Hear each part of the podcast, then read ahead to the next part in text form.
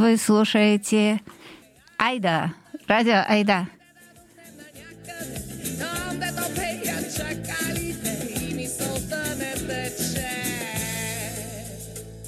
История создания этой передачи очень э, необычная. Беседа, которую вы услышите сегодня, была записана для Deutschlandfunk, э, для моего радиофильма о Черном море, о дружбе Болгарии и Украины. И записана она была в середине июля. Почему мы ее транслируем сегодня? Потому что это, в общем, не временное совершенно путешествие, и одновременно это завтрак с вином по Zoom в необычных исторических обстоятельствах, надо сказать, тоже. И э, я вам советую точно так же, как мы сделали, поставить столик с вкусной едой. Мы поставили по разные стороны экрана, вы можете поставить рядом с собой, потому что иначе слушать это невозможно. И э, я желаю вам приятного путешествия по Бессарабии и приятного аппетита. Но э, сначала хочу представить участников. Это Оксана Левкова, кандидат наук э, по социальным коммуникациям и замечательный организатор туров, и Диана Фурзикова, э, которая сегодня впервые выступает, э, или тогда в беседе впервые выступала в роли радиотехника, вообще-то активистка по защите животных и на тот момент беженца из Бучи. Но я думаю, что она сейчас сама представит себя. Я из, э, вообще из Донецка, э, но уже достаточно давно, уже лет 13, э, мы с мужем переехали в Киев и выбрали себе Ворзель. Это возле Бучи. Гастомель, вот мы как бы в этом треугольнике Буча, Гастомель, Ирпень. Ну и вот так получилось, что потеряли все, то есть наша квартира полностью сгорела. Нас як познайомила Ольга Сідор. Так, вона рятує котиків, угу. і це от одна з таких віх її, її життя. Взагалі, ви знаєте, Ольга це перша людина. Е, війна показала дуже багато хороших людей. Угу. Я взагалі до війни думала, що люди не такі хороші. Але Ольга, оце, мабуть, перша людина, з якою це почалося. Ми з нею зовсім випадково познайомилися, зовсім випадково. Ми зовсім незнайомі люди, і от Оля нас якби через заочно познайомила. Софія запропонувала пожити нам у себе у Львові зовсім безкоштовно, в центрі міста, трикімнатна квартира. Вона і вона мене знайомила там зі своїми друзями. Ну, взагалі, да, вона така, вона дуже специфічна людина, але вона ну, вона чудова людина. От. Діана уже з келихом червоного вина. Так, Це найголовніше. І в цього вина є певна сторія. Є болгарське село, яке називається Оксамитне, Бархатне. От і в цьому оксамитному дуже багато десятиліть була така е, виноробня, називається Вілла Тінта. І е, вона славилася тим, що вона виноматеріал возила все життя в Інкерман. І що ви думаєте, коли в 2014-му сталася анексія Криму, то ця вся лавочка закрилася, і сидять люди, які годувалися цим, і кажуть, а що ж нам робити? І що вони вирішили? Вони просто в Італії купили е, класну таку виробничу лінію. Я її сама бачила. От все дуже солідно, і стали робити самі повний цикл. У них шикарні вина, і у них, коли виходиш на дах їхньої виноробні, видно найбільше озеро України Ялпух. Там качки і всі, всі хто хто тільки можна, літають. І крім того, що ти з, гори, з даху виноградці бачиш ялпух, так ти ще й бачиш виноградники, Вікторія. Виноградники, їх багато, їх гектари. Що таке Бессарабія? І слово буджак це те ж саме? Бесарабія і Буджак не повністю збігаються, тому що Бесарабія це набагато ширше поняття, ніж Буджак. Буджак це саме українська частина Бесарабії, е, яка е, перекладається слово буджак перекладається як трикутник, тріугольник. А е, між Дністром, між річкою Дністер, між прутом, річка Прут і Дунаєм. А Бесарабія це не не тільки ж українська частина, оцей кутик між цими трьома річками, це ще й вся, наприклад, Молдова, от, е, навіть частина Чернівецької області української, тобто Буковини, частина Румунії, от північна частина Румунії. Це от все-таки Бессарабія це набагато ширше поняття. Как да. далеко до моря? До моря. И про озера тоже. Что там за вода? Я посмотрю по карті, да. там вода, це вода, дуже вода. водний край, через що, ну, через що ми вважаємо цей регіон все-таки дуже розслабленим, тому що вода це про розслабленість. Все видно, тому що немає лісів, відкритий простір, поля, степ і сонце, і шикарне небо, таке глибоке, голубе. Ночі теж багато просто. От такого зірки дуже видно, дуже красиві ці заходи сонця, сходи сонця, небо, небо глибоке таке. І це ж не порівняти з тим, що робиться в центрі України чи, наприклад, на півночі. От там Чорне море однозначно, там Дунай. І е, там безліч озер. Найбільше е, найбільше озеро України Ялпух, якраз теж в тих краях, от конкретно між Ізмаїлом і і Болградом. Е, дуже багато води, і звичайно, що ну е, риба, і і це і вся і фольклор на тему води, і обряди на тему. От ну коротше, слава Богу, що що є такий край саме водний. Меня тоже потрясло, это когда я читала статистику про, например, Криничное, э, и в селе Криничное, то есть 4% населения говорит по-украински, 4% населения чуть больше говорит по-русски, 88% говорит по-болгарски. Да. Но дальше начинается еще интереснее. На гагузском языке да. говорит 0,36%. Так. Ви, ви, ви я підтверджую, я підтверджую. В більшості болгарських сіл, от прямо точно абсолютна більшість говорить болгарською. І вони зберегли болгарську мову такою, як вона була на початку 19 століття. Тому що саме на початку 19 століття найбільші рухи були еміграційні з Болгарії, з Балкан. От і вони наголошують е, завжди під час різних екскурсій, під час різних виступів публічних, що ми е, маємо іншу болгарську, ніж на сьогодні мають мешканці Пловдіва чи Софії. Іншу болгарську, чистішу болгарську, коли до нас приїжджають, а вони масово приїжджають е, Пловдів і Софія і інші міста. Вони дивуються, Боже, які ви молодці! Ну, це Хто такі гагаузи? Да. Хто такі гагаузи? Оце дуже часте е, запитання. Ну, дивіться, я сама не історик. Знову ж таки, дуже багато е, є м, версій, е, але по факту в Україні все-таки не найбільше не найбільша концентрація гагаузів, їх найбільша концентрація в Комраті, це регіон, е, регіон Гагаузький в Молдові сучасній. І це така трохи інша культура, ніж е, ніж болгарська. Це якісь, значить, їхні пращури прийшли з Алтаю чи там кілька століть тому сюди на Балкани і, і, і в Україну.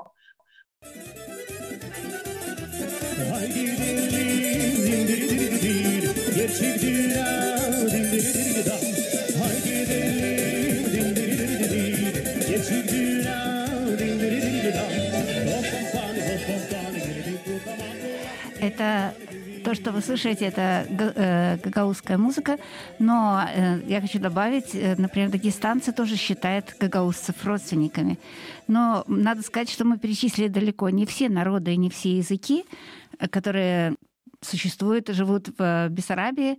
Это не только болгары, это не только гагаузы, это не только молдаване, это не только там были немцы, это не только, ну и так далее, и так далее. Армяне, грузины, евреи, -т -т -т -т, 133 национальности. Есть еще такая версия, что сейчас их осталось 60. Как бы неудивительно, если вспомнить все разнообразные, богатые исторические события этого региона, а также поздние советские переселения. И, может быть, в духе совершенно вот этого бессарабского края. В основном наша передача, как вы слышите, на украинском языке, но она многоязычная. И я советую даже тем, кто не знает украинского языка, никогда его не учили, оставаться с нами и наслаждаться многоязычием. И что поймете, то поймете, не обязательно же понимать абсолютно всегда каждое слово и абсолютно все. Наслаждайтесь атмосферой и как обещано, скоро будет вкусная еда. Но сейчас пару слов о регионе. Как же получилось, что он настолько многонаціональний? Дивіться, Росія там з'явилася тільки тоді, коли на початку 19 століття вона стала ті землі від е, ну відгрібати від Османської імперії. Ну це початок 19 століття. От і тому краєзнавці, музейники, там інтелектуали, дослідники, історики вони завжди ставили запитання, чому ви відлік часу ведете від росіян? Ви що прикалуєтесь? От якщо там три століття тільки одна Османська імперія була, а перед тим же ж було і в тих е, краях і Галицько-Волинське князівство, і Київська Русь була. Наприклад, да, так от, коли я познайомилася з краєзнавцем е, Олегом Курносовим у Кілії. Він мені е, навіть давав ручечками своїми подивитися артефакти, які стосуються періоду генуезьких поселень. Конкретно ці місця називалися Лікостомо, що в перекладі не знаю з якої означає вовча паща.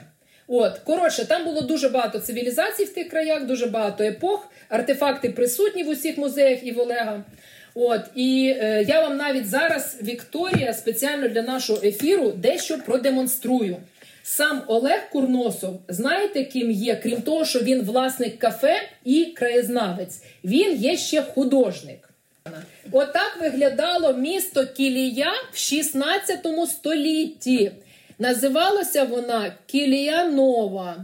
От.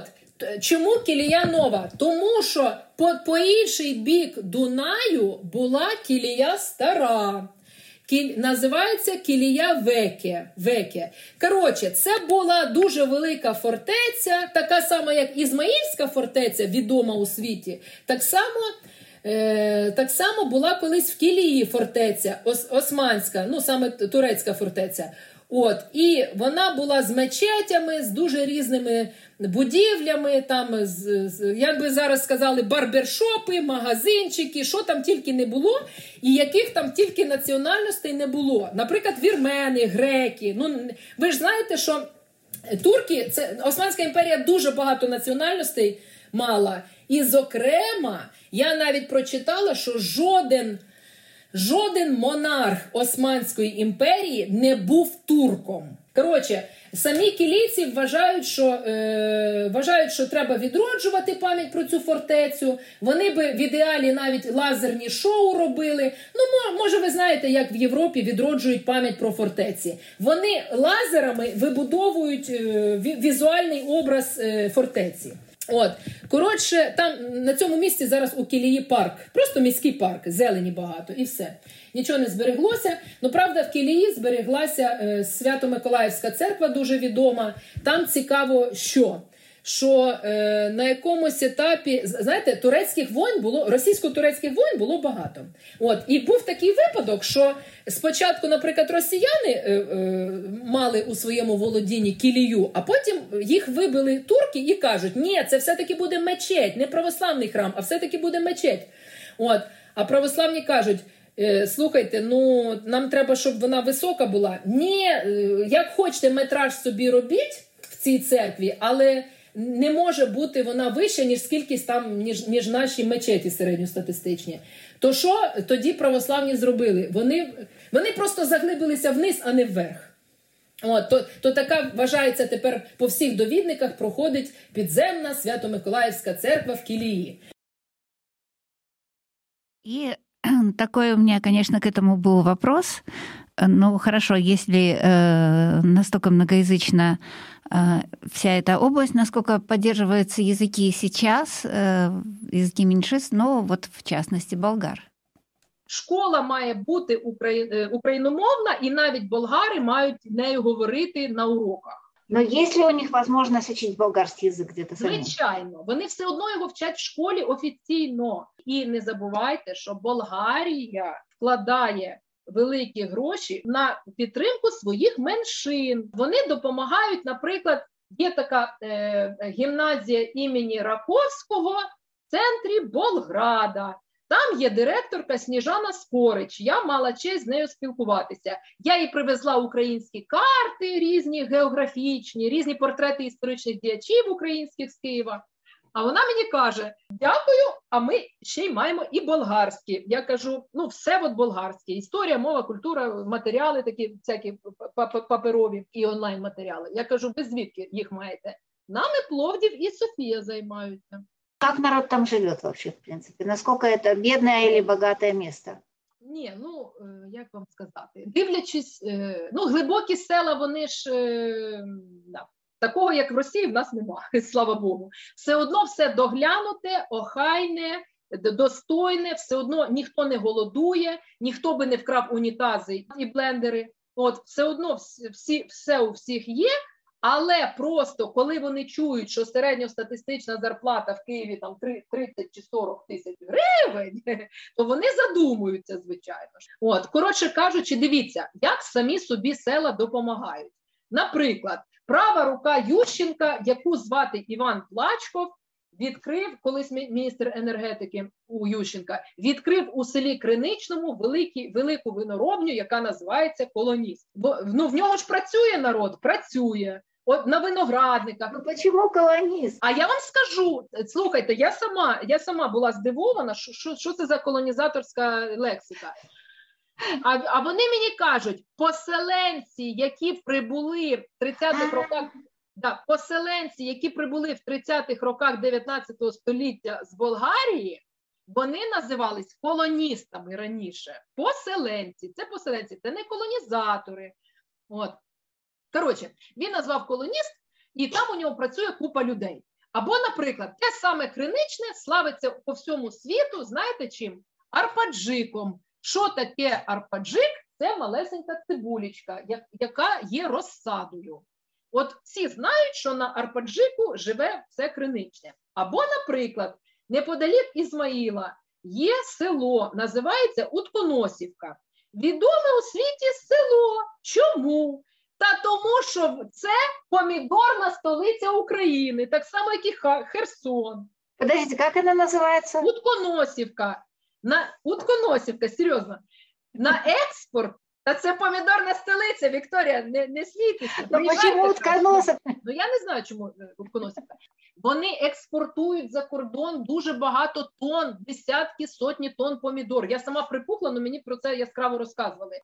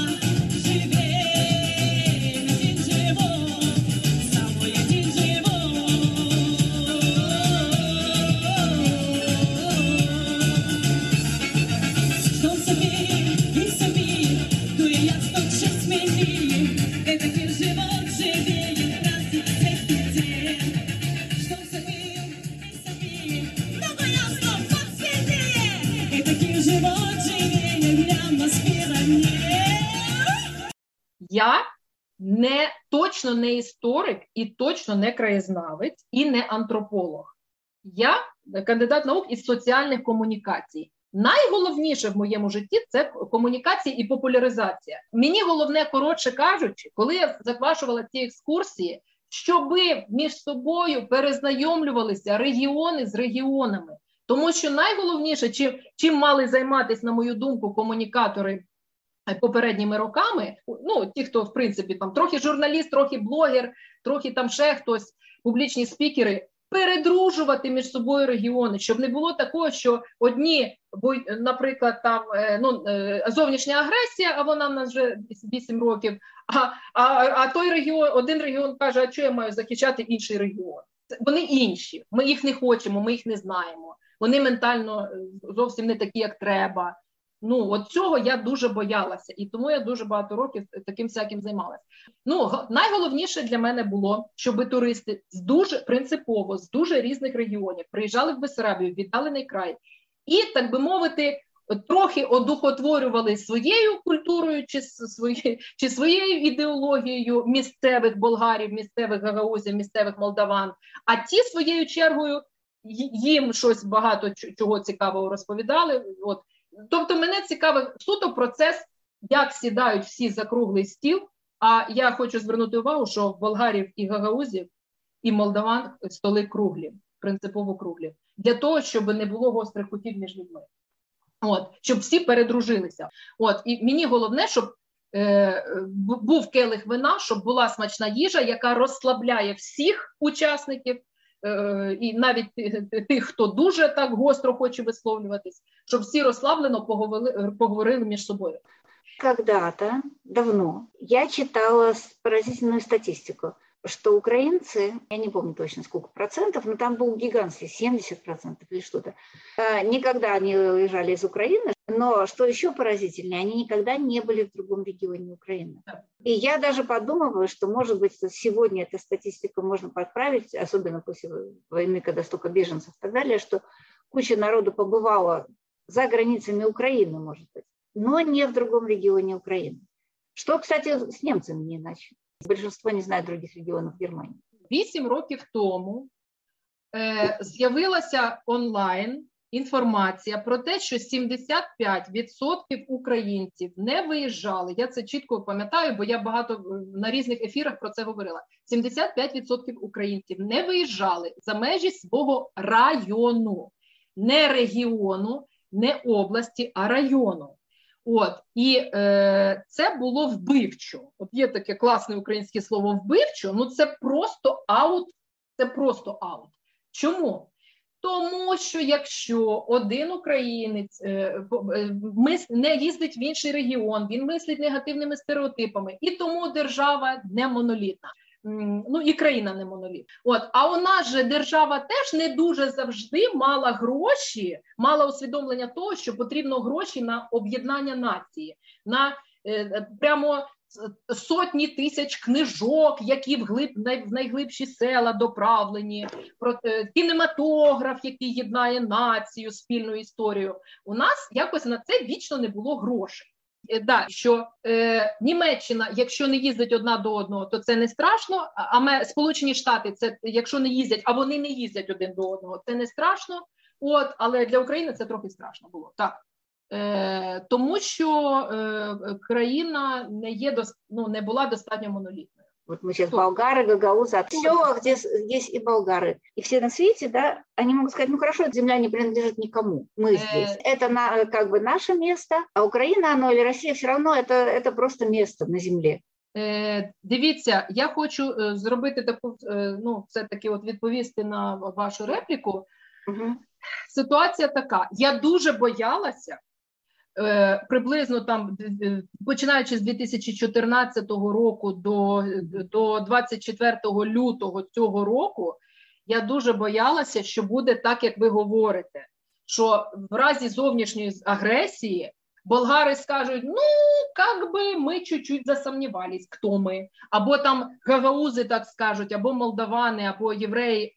І коротше, коли сталося 24-го те, що сталося, коли в п'ятій ранку, так як в німецькому фашизмі всі прокинулися, і от я на цьому дивані конкретно прокинулася від того, що отут же палає, от враз це просто колосальна е, точка біфуркації, от яка ділить життя до і після. От в людей і в болгарів, і в євреїв, і в молдаван у всіх включилося. Ми маємо протиставити себе ворогу. І ми зможемо це зробити тільки якщо ми разом. І воно ну коротше раніше типу це було на рівні жартів, що Путін найбільше об'єднав Україну. От в 14-му і і, і 16-му, і 15-му це було трохи так на рівні жартів. Ну тепер це ж не жарт, ну це ж дуже видно. От і тому я з вами навіть наважусь не погодитись. Коротше, не сталося того, що, що ми з вами боялися. От от болгари вони плетуть сітки. Болгари вони рятують зараз маріупольських людей. Болгари зараз е, вітаються слава Україні. Ну де де буджак, де вітання, слава Україні. Я сама в шоці, але слава Богу, ну не це все не пропало. Наша наша така робота, таких як я, блогерів, журналістів, активістів, вона не пропала.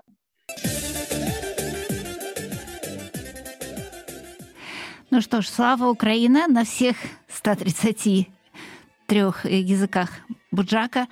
А мы переходим к завтраку.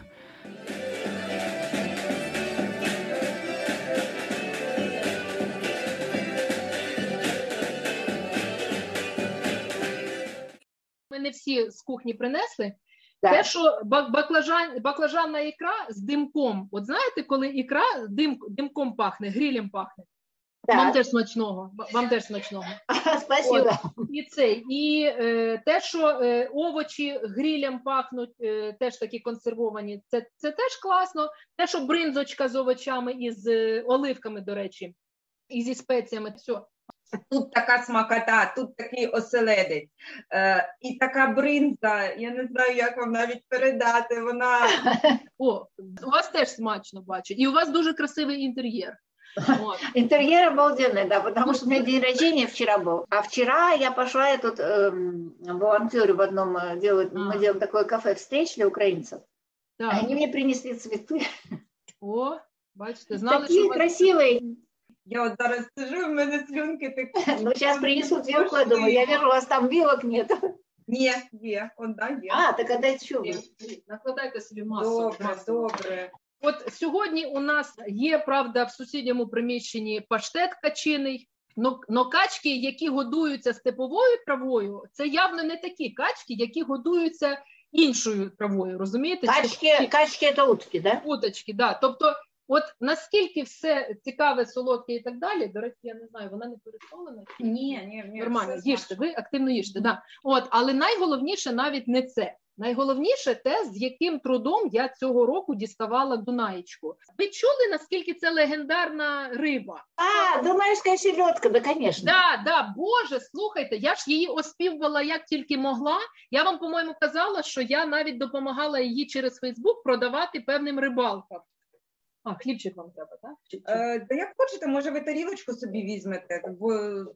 Справа в тому, що є версія, що Дунай замінований. Річка Дунай одна з най, з найтаких відоміших річок у світі, на жаль, вона замінована. Прикордонні служби, а також рибнагляд, є ще ж така служба рибнагляд, не дозволяли взагалі ловити цього року дунайського оселедця, оцю легендарну рибку. От, Але мені е, якісь там запасики, пару рибьошечок мені переслали дівчата знайомі із села Приморське коло Вилкова. Дунайський оселедець чим цікавий? Це смачнюща рибка, в ній більший е, вміст омега, ніж в інших рибах. Тому вона точно здорова. І і е, що характерно, вона ж існує тільки тільки в природних умовах, дівчата. Не так, як форелеве господарство напічкали хімікатами. От що характерно, що сезон Дунаєчки кожного року тільки від березня до травня включно, винятково. Чому такий короткий сезон? Та тому, що Дунайка сама живе в морі, а на нерест вона заходить в Дунай, не в бурхливу воду, а в спокійну воду. Дунай це вам не море, це спокійна вода, і там її дозволяється. Я спеціально говорила з рибнаглядом, все офіційно дозволяється її виловлювати. І я вам скажу, що вилківські рибалки, от вони годують цілі сім'ї, цілі династії саме Дунайкою. Ну як вони продають Дунаєчку на різних ринках. От і і для них це настільки бюджетотвірна дівчата риба, що знаєте що? У них є пам'ятник цьому оселедцю, цьому дунайському оселедцю. Як у Ніжині огурчик. О, як у Ніжині Чернігівської області, огірочку є абсолютно правильно. Так, це. От і це. І прямо знаєте, як там написано на тому пам'ятнику? Дунайка тіре корміліця вілкавчан. Корміліця вілкавчан. Діана тут угорає з цих з Оксаниних приколів. Ну, коротше, коротше кажучи, я сама в шоці, наскільки я стала 4 роки тому уважніше ставитися до того, що я їм. Ну, знаєте, ну я все життя в великих містах. Це означає, що я все життя бігом, бігом, бігом make money, як вижити, як квартиру, як тето, значить, як допомогти, все життя волонтерські проекти. А собою, як людиною і і жінкою, я не ну майже не займалася. Тобто я не вмію отак, знаєте, красиво сіли, зупинилися, поговорили про їжу, так як це в Європі. От колись був такий вислів, що ми Мы за водкой говорим о Боге, а французы говорят все-таки о том, что они кушают. Вот, вот это так, знаешь. Так, это, вот, это правда про французов, итальянцев и так далее, и португальцев. Да, да. Точно Вы... не так про немцев. Слухайте, Немцы ну тоже говорят говорите, о Боге. Вікторія, ви зараз говорите про серед, середземноморські народи. Так я вам хочу сказати, що одна з найкрутіших інтелектуалок України Оксана Забушко, вона каже: люди, ви взагалі знаєте, що таке південь України? Це ж середземноморська матриця, це середземноморська розслаблена ментальність. Їдьте туди, пізнавайте в кияни і е, львів'яни, їдьте туди. Коротше, я в 18-му році чи в 19-му озброїлася цим ну, цією тезою е, Оксани Забушко і поїхала туди. От і так я і я помітила, що вони там дійсно розслаблені. Вони говорять про їжу, про танці, про обряди, про те, як в принципі можна кайфувати від життя, чого не вміють е, мешканці великих міст. От і тому я бачите, я навіть говорю от зараз до до міліметра до ДНК. Ми розбираємо і бринзочку, і якість Дунаєчки, і так далі. Оксана пішла е, набрати ще е, трошки бринзи. А, бо дуже смачна. Я такої смачної взагалі в житті не їла. Дуже смачно. Ми казали на тему добре їсти. Я люблю добре поїсти. Це моя така біда, це життя. Бо ну, як смачно, то я можу там їсти, їсти, їсти, їсти. Завжди там себе щось стримую, там ще щось, що не можна там багато їсти, там чи ще щось, бо будеш товста. Вот, то... Как вам повезло з інтерв'ю. Вікторія, Вікторія, я п'ю за ваше здоров'я, за те, що ви нас відволікаєте від теми війни, о, тому що дуже важко нам всі ці місяці, і за те, що ви мене познайомили з Діаною. Я з вами, дівчатки. Цинь, дзинь, все. Так що таке.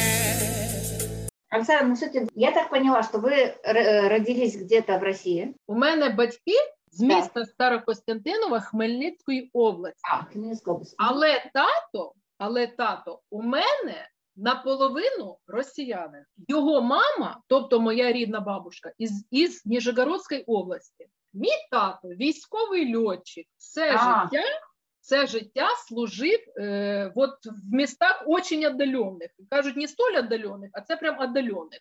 Наприклад, ми жили в Хабаровському краї, прямо під кордоном з, Кит з Китаєм. Також ми служили коло Комсомольська на Амурі. Там була ці там природа, там сопки, там уссурійські тигри, там ніколи немає фруктів та овочів. От уявіть, в мене одна бабушка із Ніжнього Новгорода, а інша з Одещини, з Одеської області. От і, і я завжди От, коротше, і я просто, коли ми приїжджали сюди влітку, кожного літа ми з-за кордону, ну ну як з-за кордону, з Хабаровського краю, ми приїжджали е, у 80-х роках сюди. І ми жили в закритих військових гарнізонах. Може, хто знає, хто не знає, це коли є посеред боліт, а там багато боліт. Значить, є будинок офіцерів, є рівно одна школа, є рівно шість будинків і є рівно один аеродром. Все, цивілізації нема. Отак ми виросли з сестрою. То цей, е, то до чого ведеться? Що ми, коли лежали в тих хащах, в тих тайгах, бо там тайга, е, лежимо, наприклад, з мамою, коли коли ми поїдемо в Україну. Ми завжди були російськомовні, дуже російсько орієнтовані, тому що папа ж воєнний льотчик, ну ви ж розумієте, що таке воєнний льотчик Е, воспитаний в Вороні, Воронежська область, то до чого ведеться? Що е, ми такого лежа, ми хотим к бабушке, та, которая Маруся, у нее все вкусне. Ну, а коли ви в Україну переїхали і куди? Так, дивіться, Вікторія, мені було тоді 12 років. Да. Вот. Коротше, коли е, росіяни стали бачити, що республіки з 89-го року активізувалися, от приблизно 89-90, вони стали казати, Боже, що цим хатлам не вистачає, пусть сидять у нас как би, ну, під, під омофором Росії. Ну, а мої батьки просто перелякалися, що будуть якісь подвіжки в Хабаровському краї, і вони просто сказали: ні ні ні мама стала тата пиляти, що типа, хоча його не дуже і попиляєш, Хочу додому, хочу додому. 90... Ні, ну куди? В Київ? Ні. Старокостянтинів Хмельницької області найбільше воєнізоване місто української ну УРСР УРСР. Ну на якомусь етапі, на якомусь етапі мені треба було вступати в один після 11 класу в якийсь е, університет, розумієте? І в Київський е, інститут е, інститут журналістики КНУ імені Шевченка я просто не добрала один бал дівчата. От і мій батько каже: а у нас вибір невеликий, у нас вибір небольшой, поїхали во Львов. Я така, Йошкін Матрьошкін, какой Львов, де я, какой Львов. І, коротше кажучи, взяли ми, поїхали до Львова, і я там вступила. Вот. І потім почалося Вікторія і Діана, моє прозрівання у гуртожитку у Львові. Ну, ви знаєте, що таке гуртожиток? Це коли сидить, а, а тоді ж не було мобілок. От я внизу сижу, чекаю, що мені мама вахтерші подзвонить з Хмельниччини. Це ж кожен четвер у нас з мамою була домовленість. От і там, е, значить, сидять такі самі дівчатка, студенточки.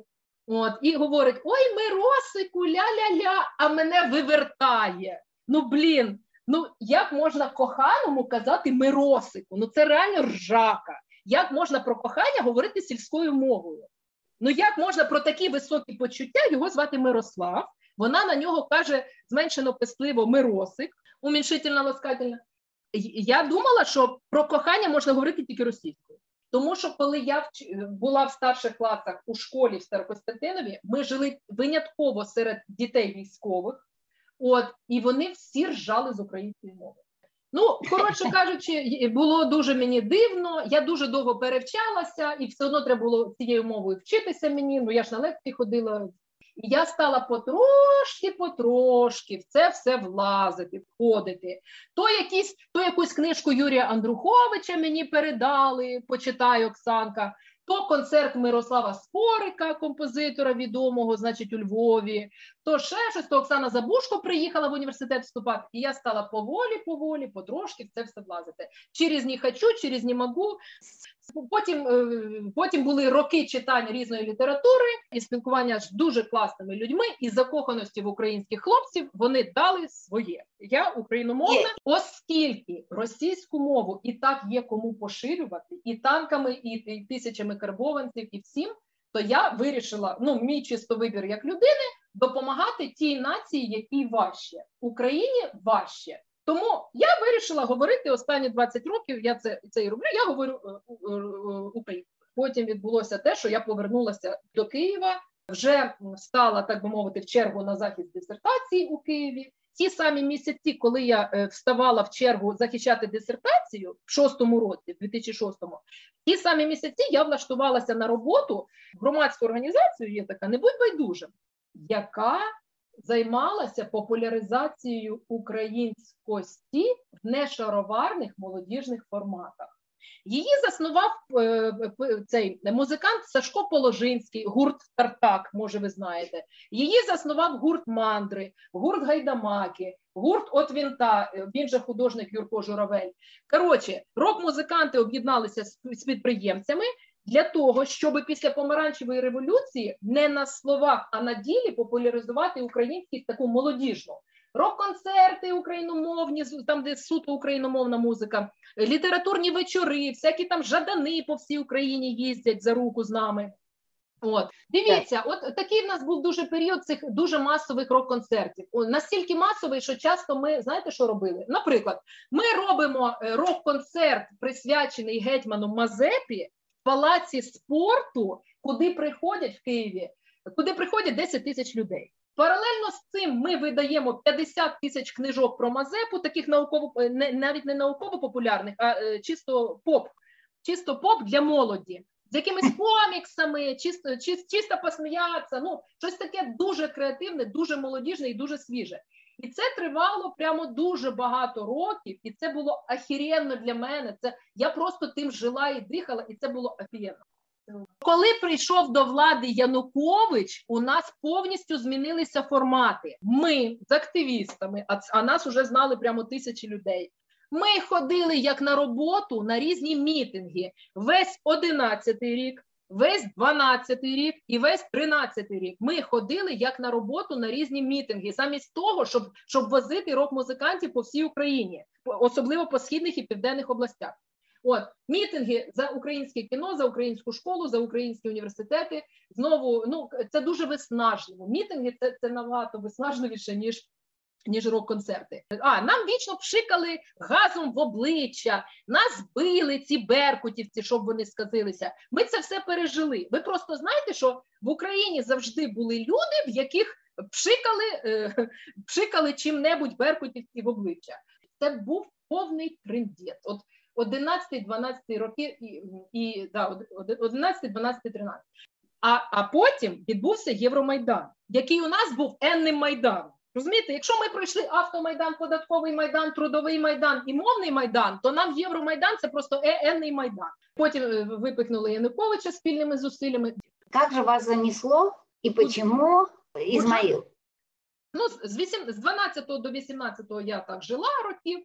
От, оце все, значить, я поставила великі галочки собі. І от настає, наприклад, 18-й рік. А мені одні активісти з міста Кілія, з міста Кілія на Бесарабії, ну, в Куджаку, кажуть: Оксана, приїдь, зроби нам майстер-клас.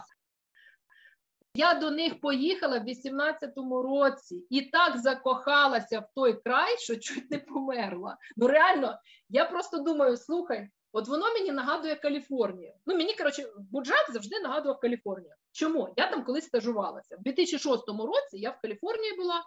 От і, і це про океан, це про рибу, це про фрукти, про тепло. От, і люди розслаблені, звичайно, ніж в Нью-Йорку чи Вашингтоні. Це все настільки було цікаво, що я думаю, а чого я мотаюсь по Україні? Давай я висаджусь десантом в якийсь важкий регіон. Ну як важкий? Ну, политий російським солдатом. От і буду тут щось робити. А тут переходимо к смачному туру для своїх. Да.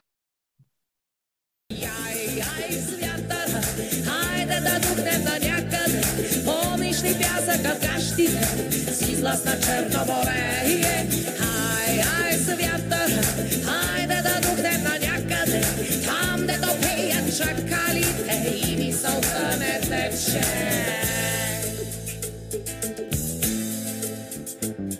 Мъж безобиден и скромен скачаше с брата в ръка.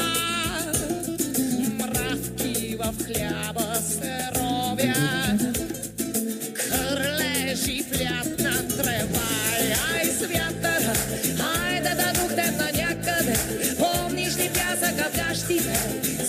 С излаз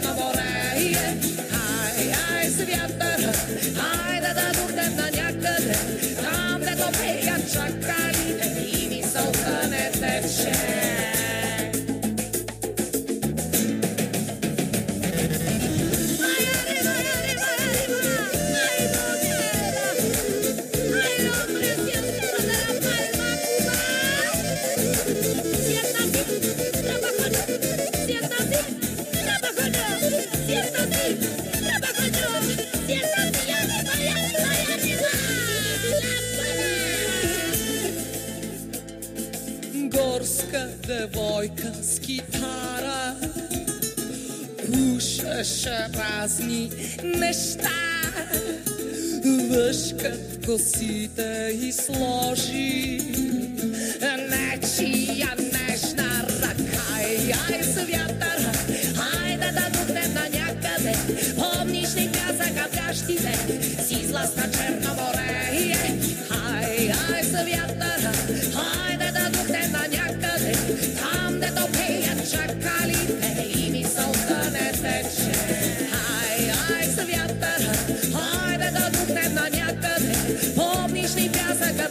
віє, зізласна черна болеє, хай, хай зв'ятар, хайде да духнем на някъде, там де то не тече.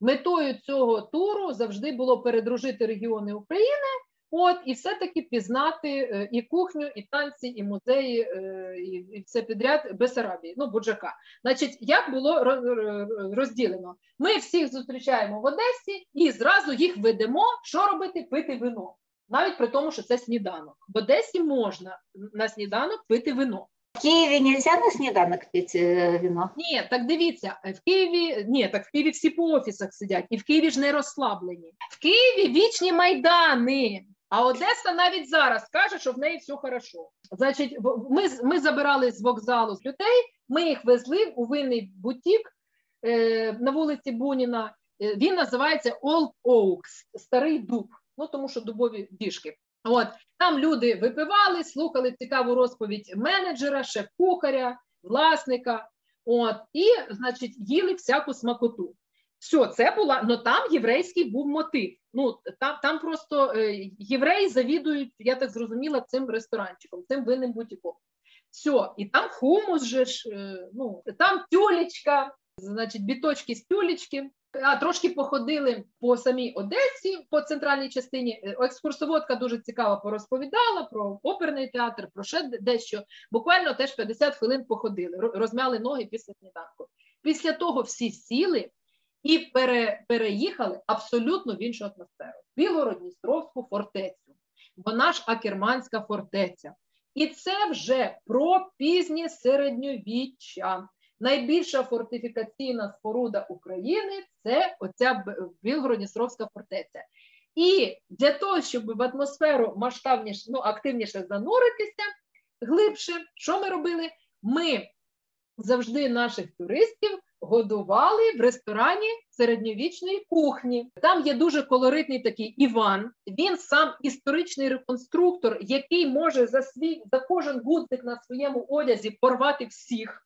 За те, який саме в нього гудзик, що саме він стосується 16 століття, 16-го. Не дай Бог, хтось із туристів наважиться, отак, от тільки здаля, здалеку, натякнути, що він колись подібний гудзик бачив на одязі середньовічному чи там пізнього середньовіччя, все-таки 15 століття. Іван починає пропрацьовувати цього туриста недбалого, нерозумного.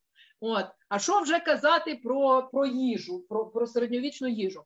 Звичайно, наші гості дуже дивувалися, як це можуть поважним людям, тобто їм, подавати таку нейтральну з точки зору спецій, е, всяку, значить, всякі страви. Ну, ну, що недосолений суп, або там не, не, ну, без всякого перчі, не підперчена там, значить, чечевицька, ну, чи, сочевиця, українською сочевиця. А ми їм кажемо, і Іван, і я кажемо, друзі, так на спеції в пізньому середньовіччі і в ранньому теж могли претендувати тільки дуже заможні люди. А у нас середньостатистичний з вами тур. Ну, реально нейтральна їжа має бути. Їжте і робіть вигляд, що вам смачно. Ну, всі гиготіли, ну просто коротше, цей Іван він принципово робить посередньовічно. А потім, уже, знаєте що, переїжджаємо в Сарату. Сарата це центр е, Буджака, там це місто німецьких поселенців. Ми там їмо штрудель і ковбаски. Ну, болгари кажуть, вибачте, це не баварські ковбаски, це болгарські ковбаски, але суть та сама. От, значить, дуже там смачно і класно. Так, до речі, ми в Сараті завжди їли в ресторані, який відкрили болгари. Е, Значить, е, він знаєте, що він відкритий е, дівчиною з Санкт-Петербурга, яка в принципі родом із Сарати, ну майже із Сарати. Вона сама болгарка, її звати Лена. Вона дуже класно готує. Вона втекла з Санкт-Петербурга, тому що їй там було некомфортно. Вона повернулася, просто відкрила ресторан. Вот, ну там дуже смачно, там дуже смачно. Саме в Сараті, болгарська кухня. Ну вона нам завжди подавала штрудель, тому що ми казали, так де німецька тематика в Сараті. А вона каже: так нема ж уже поселенців. Їх ж виперли згідно з фактом е, Ріббентропа. Ну, да. Так от, потім після Сарати ми завжди кожен раз їздили ночувати в Ізмаїл. А в Ізмаїлі дуже багато тисяч болгар. От. Но ночували ми переважно не не в готелі, які тримали болгари, а в готелі, які які тримала чиста молдаванка. Зранку другого дня гастротуру ми завжди прокидалися і їхали в Болград. Ми проїжджали Криничне, ми проїжджали Ялбух, от, і ми заїжджали в Болград. Ми завжди заходили в школу, де навчався Порошенко. От кому цікаво, кому не цікаво, це саме та е, та, та гімназія, е, де яку підтримує Софія і Пловдів. Там, де дуже е, колоритна болгарка викладає її директорка Сніжана Скорича. Потім ми завжди їхали до інших болгар. От просто коло Болграду є така сироварня щедрого колиця. В них унікальні рецепти, причому вони спеціально свідомо не вивчають австрійські технології сирів, швейцарські технології сирів. Я колись мала необережність на сайті написати, що власниця цієї сироварні болгарочка е, написала, що вона в Австрії стажувалась. Вона каже: Ну і що, що я там стажувала? Ну і по боку, що я там стажувала. Ну, взагалі не цікаво, тому що у нас автентичні рецепти. Наші, от як ми робимо болгари і гагаузи, а чоловік не гагауз, от, у них весь підвал забитий шикарними різними сирами. Натуральні, натуральніше не буває. Но трошки і бринзу. Ні, ну суть яка, що ці болгарські бабушки, які місять тесто, от у них. От у них залізобетонні автентичні рецепти їхніх бабушок, і і для них це прямо дуже важливо. От прямо дуже важливо випікати так, як її навчила бабуся. Наприклад, є унікальна пекарка, її звати Тетяна Дукова. Вона якраз живе в Криничному. Вона настільки схиблена, тобто повернута на цих хлібах. Що вона їздила, вона коротше півсвіту об'їздила тільки е, заради того, щоб навчитися е, якось ще ще от спробувати хліби випікати. Причому вона це випікає такими тоннами, Боже, Ну, зроби, ну наша от позиція дівчат, які живуть в містах великих. Ну, зроби потрошки, з'їли та й забули. Ні. От воно це ж якісь, якась сила має бути. От що значить фітнес-клубів немає, але зато є тісто. І ті місяць, і місяць, і місяць. І потім воно ж дуже довго випікається. Ні, особливо це болгари. От конкретно болгари славляться тим, що вони ставлять три поверхи три етажа э, різних яств. Три етажа.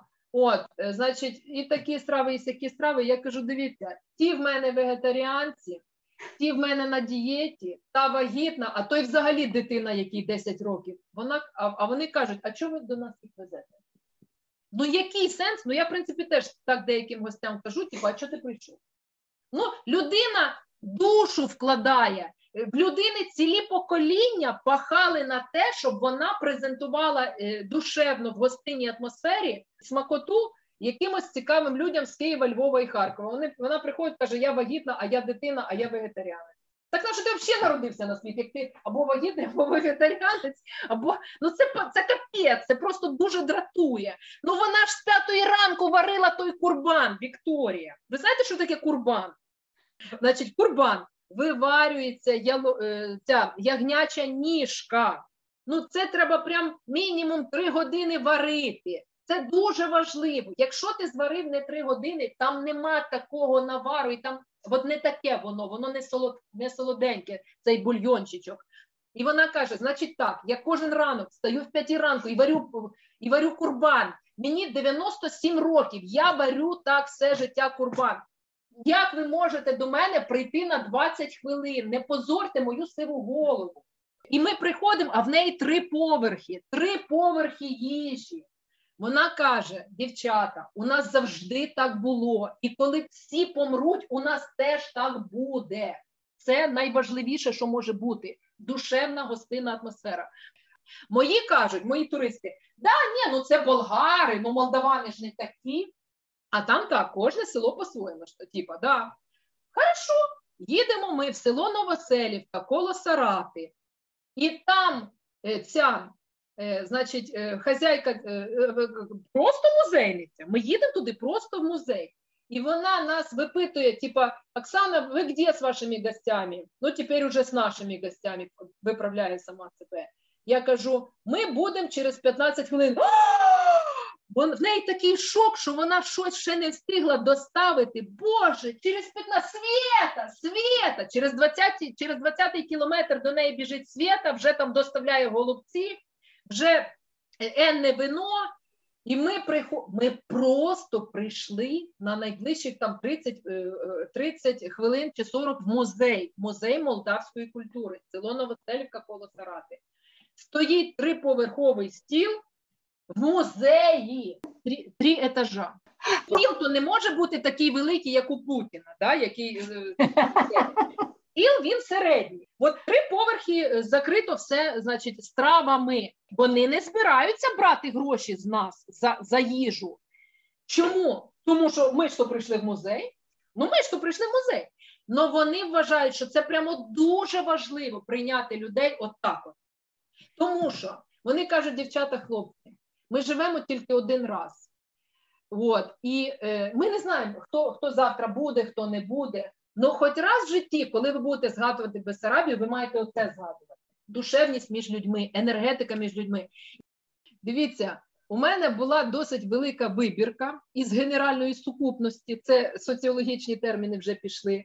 Тобто, я я спостерігала за настроями 500 абсолютно різних людей з дуже різних регіонів України. Коли ми їх зустрічаємо з потягів на Одеському центральному залізничному вокзалі або з аеропортів, е, або з автобусів, вони дуже напружені, серйозні, не хочуть взагалі жартувати, не хочуть розслаблятися, настільки затиснуті, що їх навіть важко спровадити в туалет. От вона така, знаєте, затиснута. Ми кажемо, та йдіть, розслабтесь, ви ж з дороги, топайте в туалет. Вона каже: так, сейчас я должна сначала расплатиться за тур. Або там, Оксана, що у нас тут в першому пункті? Кажу, який пункт? Наливай.